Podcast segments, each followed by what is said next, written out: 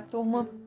Como informado na manhã de hoje, eu sigo então com as minhas observações sobre a temática saúde mental, é, adoecimento e sofrimento mental no trabalho, no contexto da pandemia, à luz das experiências de ensino remoto emergencial e estágio de vocês.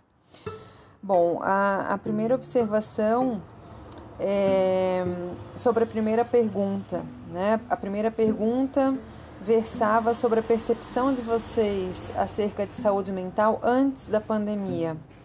E as manifestações, as respostas que, que, que emergiram, que apareceram, é, necessariamente se reportam ao contexto da pandemia. Mesmo quando o Vitor retoma a consigna, ou seja, pensar saúde mental antes da pandemia, a resposta dele versa sobre a situação da pandemia.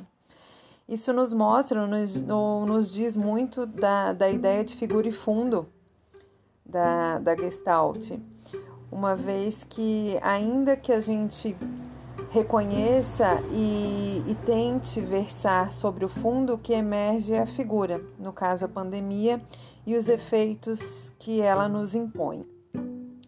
Quando a gente fala em saúde mental, é, talvez o conceito mais, mais abrangente e que nos localiza em relação a, aos cenários de promoção de saúde ou de adoecimento mental no trabalho, diz uh, sobre a capacidade adaptativa. Então, saúde mental está no nível é, organizacional, grupal e também individual e que guarda relação com essa capacidade adaptativa de cada um, de um grupo ou de uma sociedade. Uh, vejam que a, a adaptação, ressignificação apareceu como palavras no, na nuvem de palavras que vocês confeccionaram coletivamente. E não me lembro agora se Maicon ou Jaya é, nominavam essas palavras ou adjetivavam essas palavras com uma conotação positiva.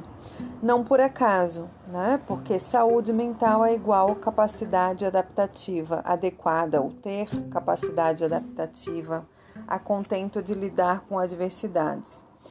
Mas isso tem um custo, né?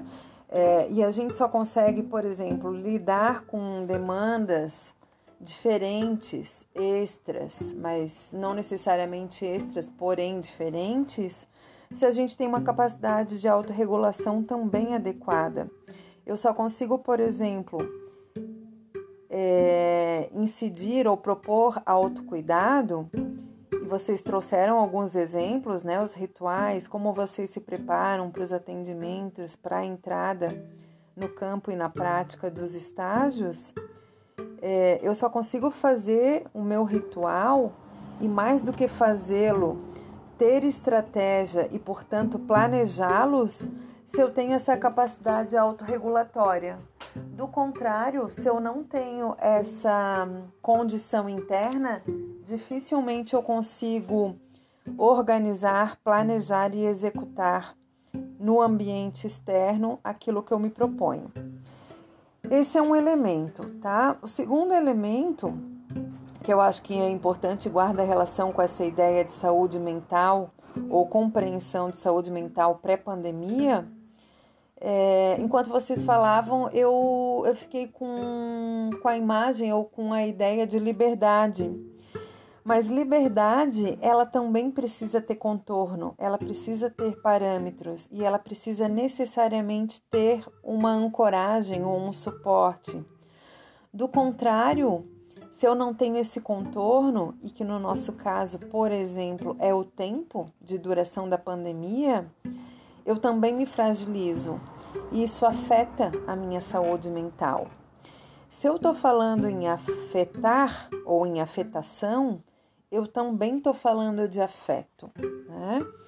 É, afeto como autocuidado, afeto como cuidar do outro, afeto como condição de sociabilidade, afeto como permanência, persistência e resistência num conjunto maior social.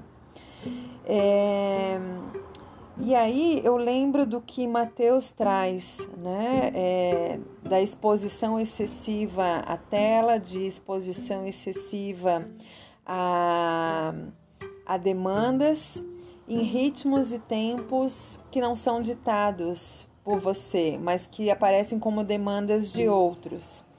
Então, Mateus falava: Eu estou em casa, o que, que eu estou fazendo? Porque a relação, a compreensão é se eu estou em casa, eu estou disponível. Se eu estou em casa, eu estou sem fazer nada, porque o lugar de fazer coisas é na universidade, por exemplo. É, então, todas essas, essas marcações espaço-temporais ou espaços geográficas, elas também precisam ser ressignificadas. Né? Elas nos dão, inclusive, possibilidade de, além do conflito família-trabalho ou espaço público-espaço privado, jogar com as palavras privação e privacidade.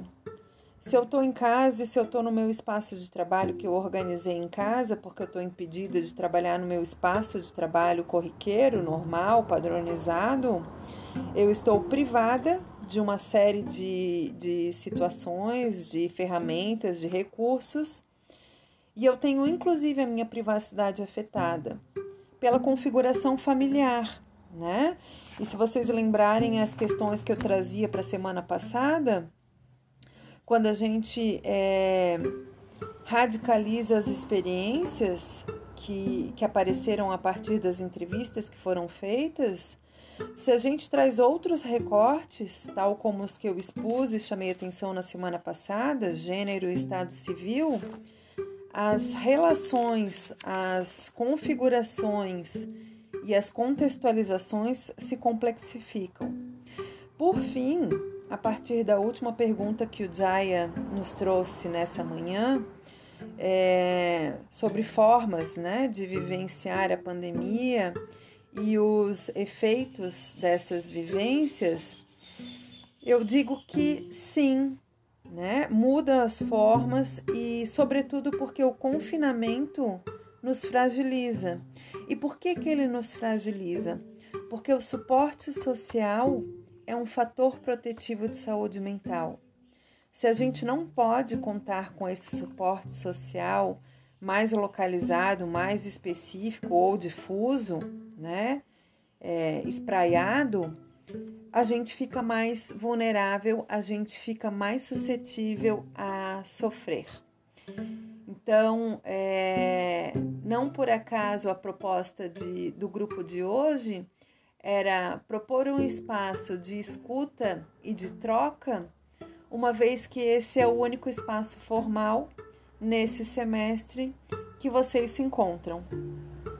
É, dito isso, então, é, espero ter aí é, auxiliado né, um pouco mais na reflexão que apareceu e que emergiu na manhã de hoje. E vamos ver qual é a relação disso com formação profissional e aspectos éticos que vai ser abordado a partir da próxima semana. Abraço e até lá!